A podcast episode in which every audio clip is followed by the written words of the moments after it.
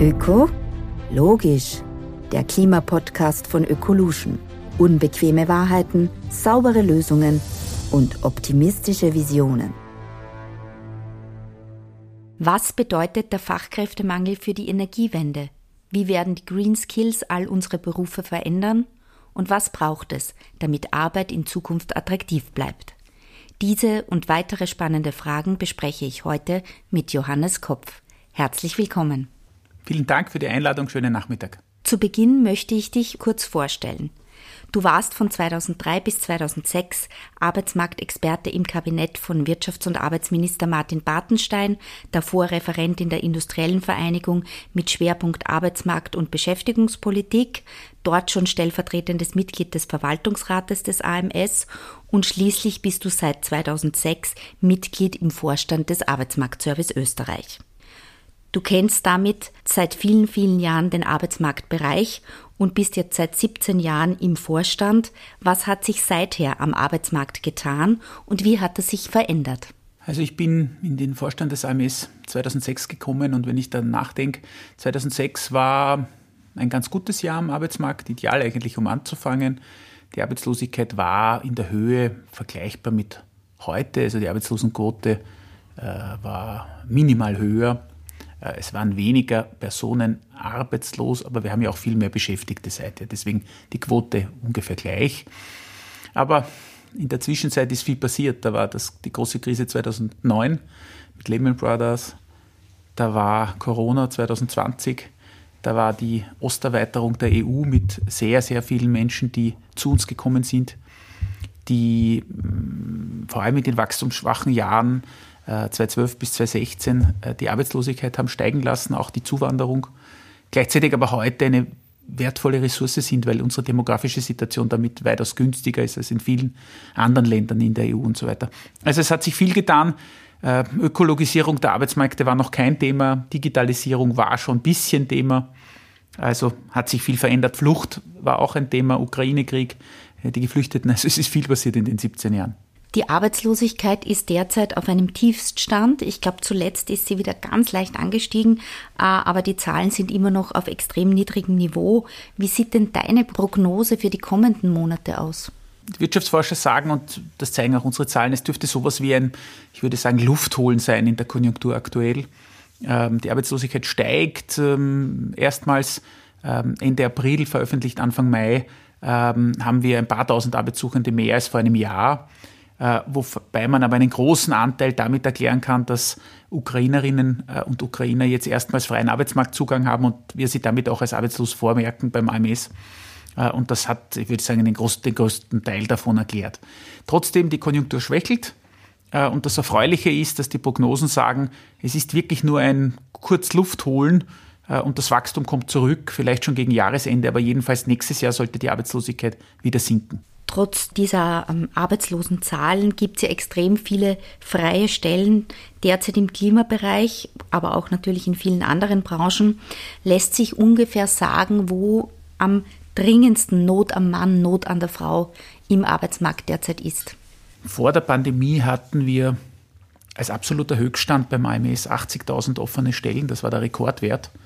Äh, Im vergangenen Jahr in der Spitze waren es 145.000 und jetzt auch im Jahresschnitt waren es 125.000.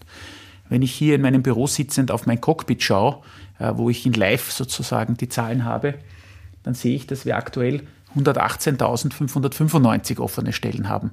Also noch immer 50 äh, Prozent mehr als vor der Pandemie, vom, als der Rekordwert. Wir haben offene Stellen eigentlich in allen Branchen in großer Menge. Es ist spannend, wir haben nicht nur Fachkräftemangel, wir haben auch Arbeitskräftemangel, äh, allerdings mit höchst regionaler unterschiedlicher Verteilung. Und das, darauf möchte ich gleich der erste Teil der Antwort.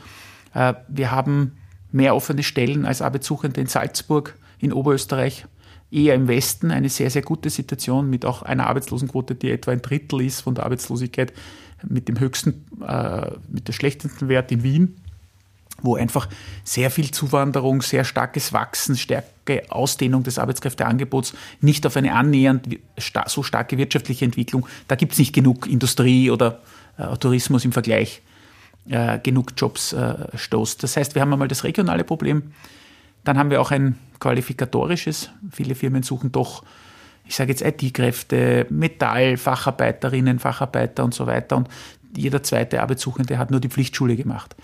Wo gibt es besonders dringend Personalnöte? Und es sind eigentlich die, die laut schreien. Es ist der Tourismus. Warum braucht der mehr? Weil der eine so hohe Fluktuation hat, weil die Menschen nur ein paar Jahre in der Branche bleiben und das heißt ständig auf neue Leute angewiesen ist. Es ist dann natürlich der ganze IT-Bereich, der eh während der Pandemie sehr gewachsen ist, aber wo auch viele Branchenfremde hineingekommen sind. Ähm, es ist der Pflegebereich, wo man hört und so weiter.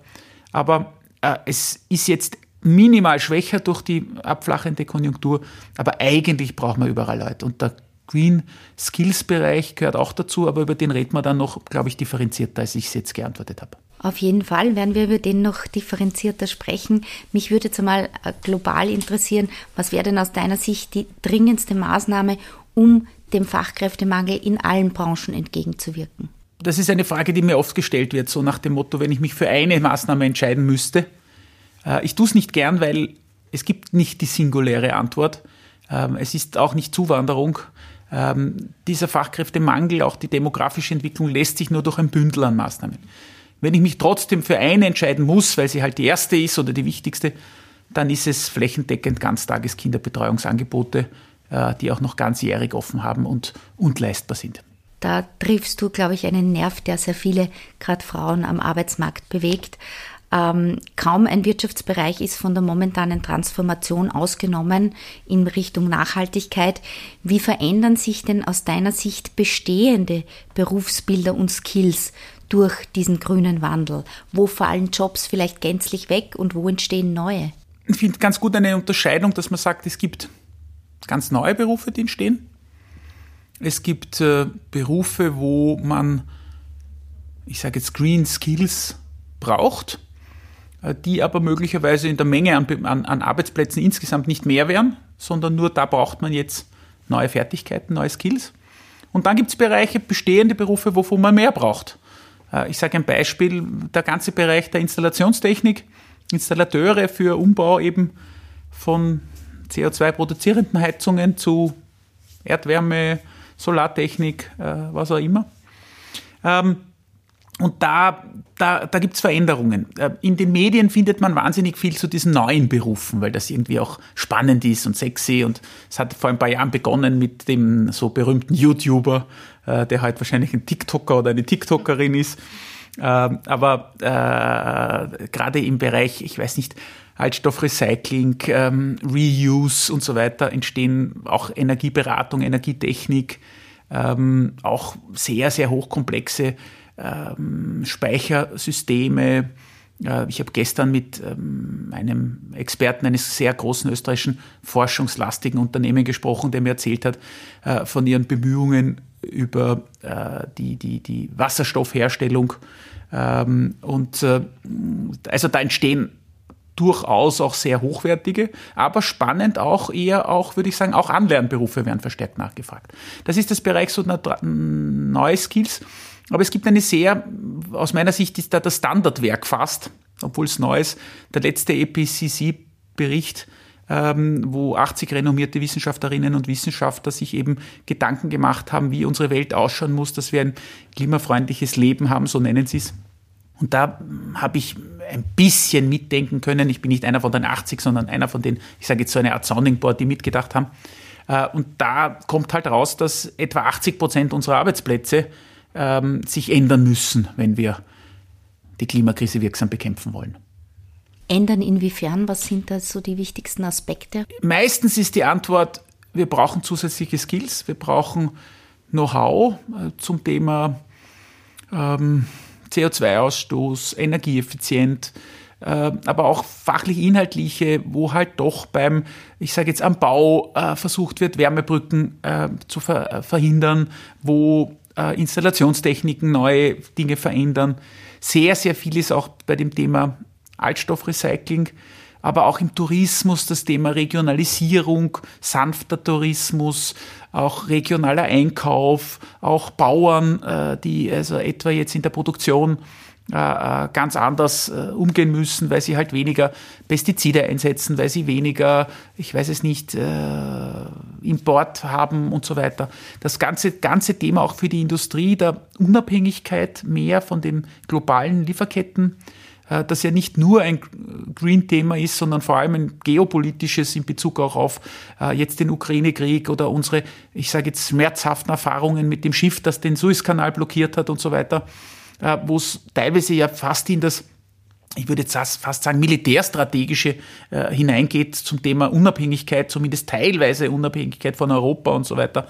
Äh, also da verändern sich unglaublich viel und dafür brauchen wir Know-how von, vom CEO-Level bis, bis zur Hilfskraft. Wir haben als Ecolution ja im Februar die Kampagne äh, zum Thema Green Jobs unter dem Motto fightersforclimate.at gegründet. Was sagst du zu diesem Thema? Ist das Thema Green Jobs schon tatsächlich in der Bevölkerung angekommen, beziehungsweise tut die Politik auch genug, um jungen Menschen die Chancen von Green Jobs näher zu bringen? Ähm, ist das Thema angekommen? Ja, im Sinne von eines positiven Images, im Sinne von cool, da tut sich was, da kommen neue Jobs, das sind Jobs mit Sinn, mit Purpose. Das glaube ich schon, dass dieses Gefühl schon da ist. Äh, in Bezug auf gibt es Know-how genug? Wo finde ich sowas? Wo kann ich mich für sowas interessieren? Wo gibt es überhaupt Firmen, die so eine sowas anbieten, Ausbildungen? Was ist denn das genau? Ja, jeder glaubt so das Gefühl, Green, aha, so. Ähm, Glaube ich, gibt sicher noch viel Aufklärungsbedarf.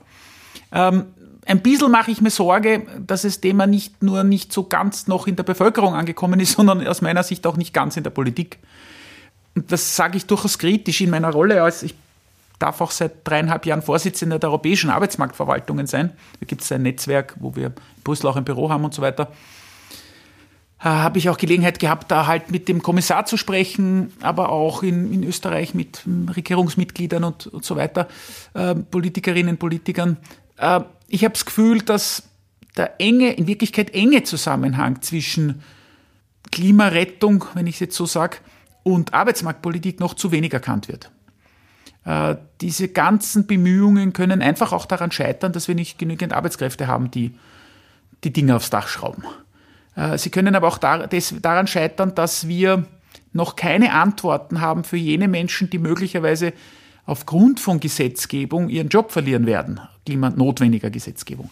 Ich bin kein, keiner, der glaubt, das Ganze lässt sich lösen nur durch Innovation. Ich glaube, es wird eine Mischung brauchen aus auch Verteuerung oder da oder dort auch ein Verbot von gewissen Dingen und sehr viel Innovation hoffentlich. Aber Politikerinnen und Politiker sind beim Thema Jobs mehr erpressbar als bei allen anderen Themen. Äh, und dann wird es einfach Beschlüsse nicht geben, wenn wir nicht vorher Antworten haben. Ich sage, was kann eine solche Antwort sein? Nehmen wir an, nur theoretisch. Wir sagen, ähm, wir wollen keine Flüge mehr unter 800 Euro. Ob wir das jetzt über einen Preis machen oder über, das, äh, über ein Verbot machen, das mag dann die Politik entscheiden, die gewählte. Aber nehmen wir an, das würde passieren. Dann werden Leute ihren Job verlieren, nämlich die, die jetzt Stewardessinnen dort sind oder Piloten, die man dann weniger braucht.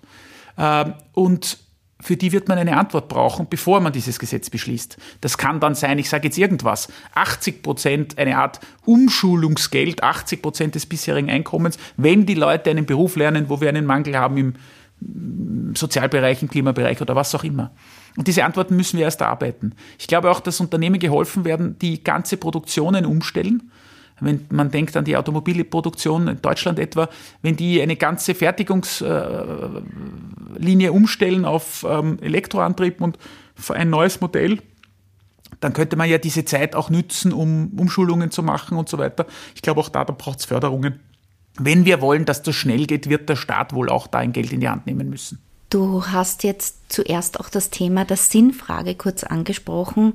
Ähm, glaubst du, dass die bei künftigen Jobentscheidungen noch stärker eine Rolle spielt und können diese Green Jobs den jungen Menschen vielleicht genau diesen Purpose bieten? Ja, also diesen Vorteil hat das Thema jetzt schon.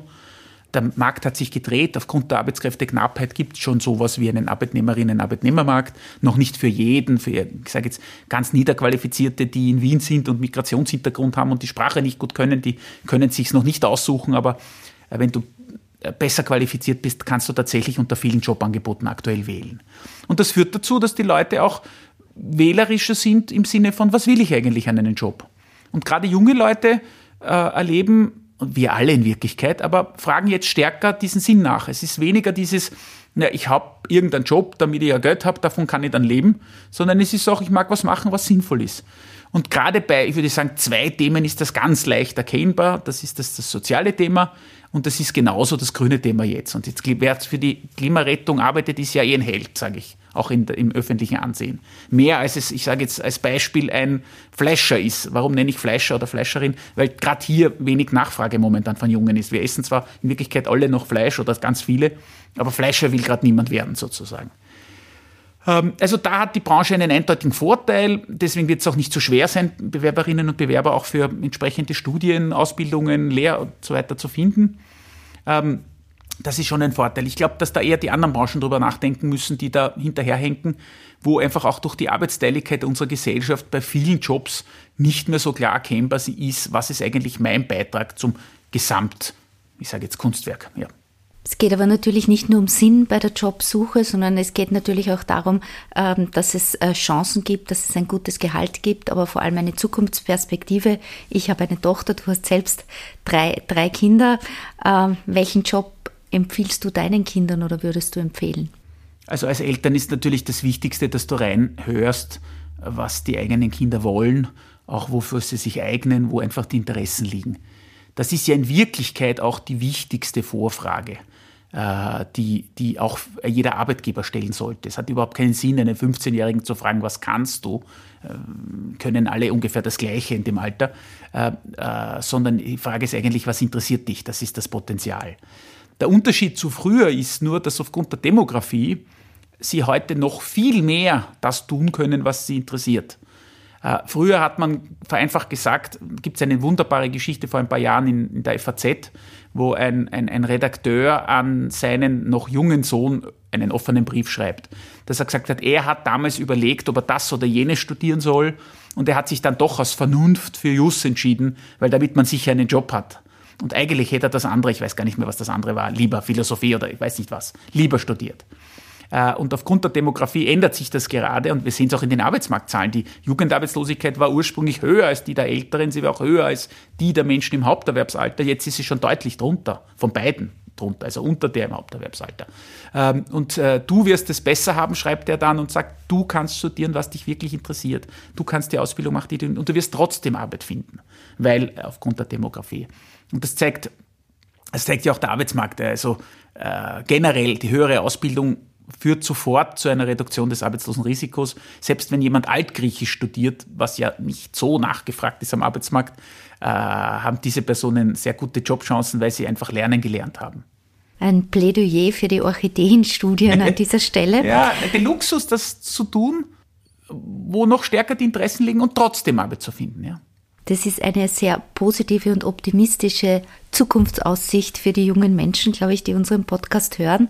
Ich komme noch einmal zu dem Thema zurück, wo du zuerst gesagt hast, wir werden auch jenen Branchen helfen müssen, die sich ganz stark verändern und wo vielleicht Jobs wegfallen. Das AMS fördert ja mit etwa 10 Millionen Euro eine Umweltstiftung.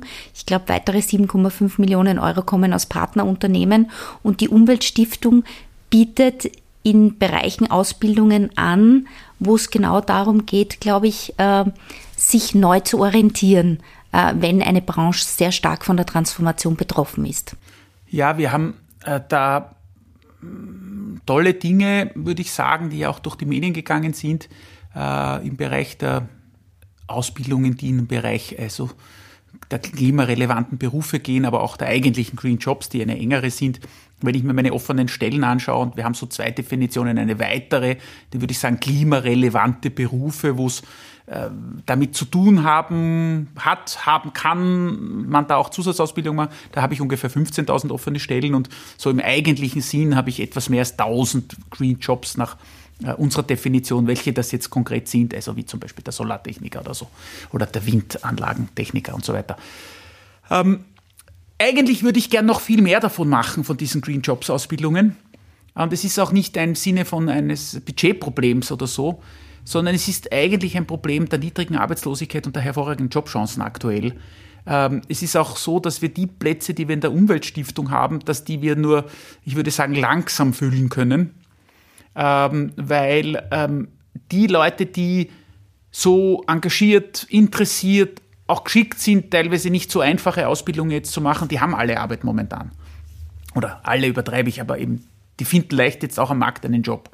Äh, und darum ist es gar nicht so leicht, Interessentinnen und Interessenten zu finden. Trotzdem freue ich mich. Ich habe vor wenigen Tagen die Info bekommen, dass jetzt die ersten, ich glaube, neun Absolventen der Umweltstiftung fertig sind und Absolventinnen, die ähm, Starkstromtechnik, also vor allem im, im, im Strombereich äh, absolvent, ab, absolviert haben, auch Installationstechnik und so weiter. Äh, und da freue ich mich, dass die ersten, ich sage jetzt auch Botschafterinnen für diese Idee fertig sind. Ja. Glaubst du, dass es so eine Art Fast Lane für Klimaausbildungen braucht oder macht das überhaupt Sinn, wenn man die Leute nicht hat, die sich dann bei so einer Fast Lane anstellen würden? Ja, glaube ich schon. Ich glaube, dass wir etwa im Bereich der nachhaltigeren Wärmeerzeugung in Privathaushalten, dass wir da nicht, ähm, so wie in der Vergangenheit, darauf hoffen sollten allein, dass wir genug fertig ausgebildete Installateurinnen und Installateure haben, äh, sondern ich glaube, dass man bei dem enormen äh, Umstellungsbedarf, der sich da jetzt ergibt, äh, dass wir da wahrscheinlich aufgrund der Not sozusagen zweiteilen müssen. Also ich sage ein Beispiel, ein Angelernter, der mit einer Spezialausbildung, äh, vor allem, dass er nicht vom Dach fällt, eine Ausbildung, ähm, die, die, die Dinge am Dach montiert, die, die, die, die Solarpaneele oder die, die Photovoltaik-Elemente und so weiter. Ähm, und die Fachkraft, die dann unten äh, die, die Einspeisung, den Kessel, die Elektronik, die Programmierung vornimmt und nicht beides sozusagen mehr macht. Ich glaube schon, dass wir uns da einfach, um die Mengen bewältigen zu können, auch mit Anlernkräften äh, helfen werden müssen, sonst werden wir nicht schnell genug sein. Und schnell sollten wir sein. Ähm, leider sind ja viele dieser Berufe sehr, sehr technisch, die wir brauchen, damit wir die Energiewende bewältigen. Und bis heute ähm, sind technische Berufe einfach leider noch männerdominiert. Äh, provokant gefragt, werden wir denn die Herausforderungen der Klimawende ohne Frauen schaffen? Nein, ist die Antwort. Und das ist jetzt das, was ich auch ständig den Firmen sage. Äh, ihr habt viel zu lang, viel zu viel an Männer gedacht. Und eigentlich haben sie nicht mal an Männer gedacht, sondern sie haben Männer im Haupterwerbsalter, die Inländer waren, äh, nicht langzeitarbeitslos, keine gesundheitlichen Einschränkungen hatten und ich weiß es nicht, auch schon viele Jahre Beruf, einige Jahre Berufserfahrung und nicht älter, so. Das sind äh, 8% meiner Arbeitssuchenden aktuell. Vor kurzem hat mich auf einer großen Veranstaltung jemand aus dem Podium gefragt, wenn jetzt so die Boomer-Generation zunehmend in Pension geht, äh, werden wir überhaupt genügend Führungskräfte haben? Und ich habe gesagt, ja, Sie müssen nur Frauen als Führungskräfte bestellen. Äh, das haben Sie eh lang genug nicht getan, sozusagen. Äh, also vielleicht hilft wenigstens der ökonomische Druck, dass man das notwendige Umdenken hier jetzt in diesem Bereich endlich hat. Das gilt dasselbe bei dem Thema Kinderbetreuung. Äh, die bessere Kinderbetreuung, äh, habe ich den Eindruck, bewegt sich jetzt, weil es einen ökonomischen Druck und weil es wirtschaftlich sinnvoll ist, das Arbeitskräftepotenzial zu erschließen, nicht weil es äh, ursprünglich sozusagen endlich der, der, der der Plan der Fairness und der freien Wahl und so weiter das entscheidend ist. Aber egal, warum es passiert, Hauptsache es passiert. Du hast jetzt die Boomer angesprochen. Ich wechsle jetzt kurz zur Generation Z and Y, den Millennials. Ähm, 2050 wird die Zahl der Erwerbstätigen aufgrund des demografischen Wandels um 10 Prozent sinken. Können diese Generationen Z darauf zählen, dass es für sie immer Arbeit gibt? Ich widerspreche gleich der Frage. Ich glaube es nicht, dass die Erwerbstätigen um 10 Prozent sinken werden. Äh, es ist richtig, dass die Erwerbsbevölkerung zurückgeht aber wir haben einfach Potenziale, die wir noch nicht nützen. Und Österreich hat da, so lustig das klingt, Vorteile gegenüber anderen Staaten. Und zwar, die liegen in, in den Versäumnissen der Vergangenheit. Ich sage ein Beispiel. Äh, in Deutschland geht man im Schnitt um fast drei Jahre später in Pension. Zweieinhalb, zwei, drei Vierteljahre. Wir haben noch immer per Verfassungsgesetz ein um fünf Jahre niedrigeres Regelpensionsalter bei Frauen. Äh, und ab 2024 ändert sich das jetzt. Das heißt, wir nützen das Arbeitskräfteangebot von Frauen zwischen 60 und dann 65 besser oder nützen wir erstmals besser. Äh, in Frankreich gibt es Ganztageskinderbetreuung. In Deutschland gibt es seit mehreren Jahren den Rechtsanspruch, bei uns nicht. Jetzt kann man, wenn man total ein Fan von Politik ist, kann man sagen, Unsere Politik war so weitsichtig, dass sie gewusst hat, das heben wir uns auf für 2024, wenn wir dann Arbeitskräftemangel und Demografie haben. Ähm, man kann es so sagen, man kann aber auch sagen, dass die Versäumnisse der Vergangenheit uns jetzt einfach Raum auch noch zum Aufholen geben. Äh, und darum glaube ich, werden in Österreich, der Wirtschaftsstandort Österreich Wir haben auch, muss man auch sagen, wir haben auch mehr Zuwanderung als andere. Äh, wir haben eine weniger schlechte demografische Entwicklung als andere. Deutschland hat eine schlechtere. Äh, in ganz Osteuropa laufen die Leute davon. Die haben ganz furchtbare Zahlen. Also so, der Wirtschaftsstandort Österreich ist in Wirklichkeit in Bezug auf Verfügbarkeit der Arbeitskräfte, auch wenn es jetzt auch bei uns schlecht ist, verglichen mit anderen ganz gut aufgestellt. Ähm, weil wir eben diese Faktoren alle noch heben können. Also so gesehen bin ich recht zuversichtlich, dass wir das, wir das in Mitteleuropa stemmen werden können. Wir werden stemmen können, aber es geht natürlich auch darum, weiterhin attraktiv für Arbeitskräfte zu bleiben. Wie muss sich denn Arbeit in Zukunft verändern, damit die Menschen sie auch annehmen wollen? Ja, das sieht man jetzt schon. Wenn die Arbeitskräfte knapp sind, dann sind sie wählerischer, äh, wählerischer und können auch mehr fordern. Ähm, vor einem Jahr auf einem großen Forum hat ein Arbeitgeber sich gemeldet und die Geschichte erzählt, die mit großem Lachen zur Kenntnis genommen wurde, dass ein Bewerber äh, am Schluss des Vorstellungsgespräches, wo der Firmenchef sich die Mühe gemacht hat, am Schluss noch was Positives über die Firma zu sagen, so die Firma vorzustellen, dann am Schluss gesagt, das haben Sie gut gemacht, Sie kommen bei mir in die engere Auswahl. Und da ist äh, sozusagen lautes Gelächter im Raum gewesen.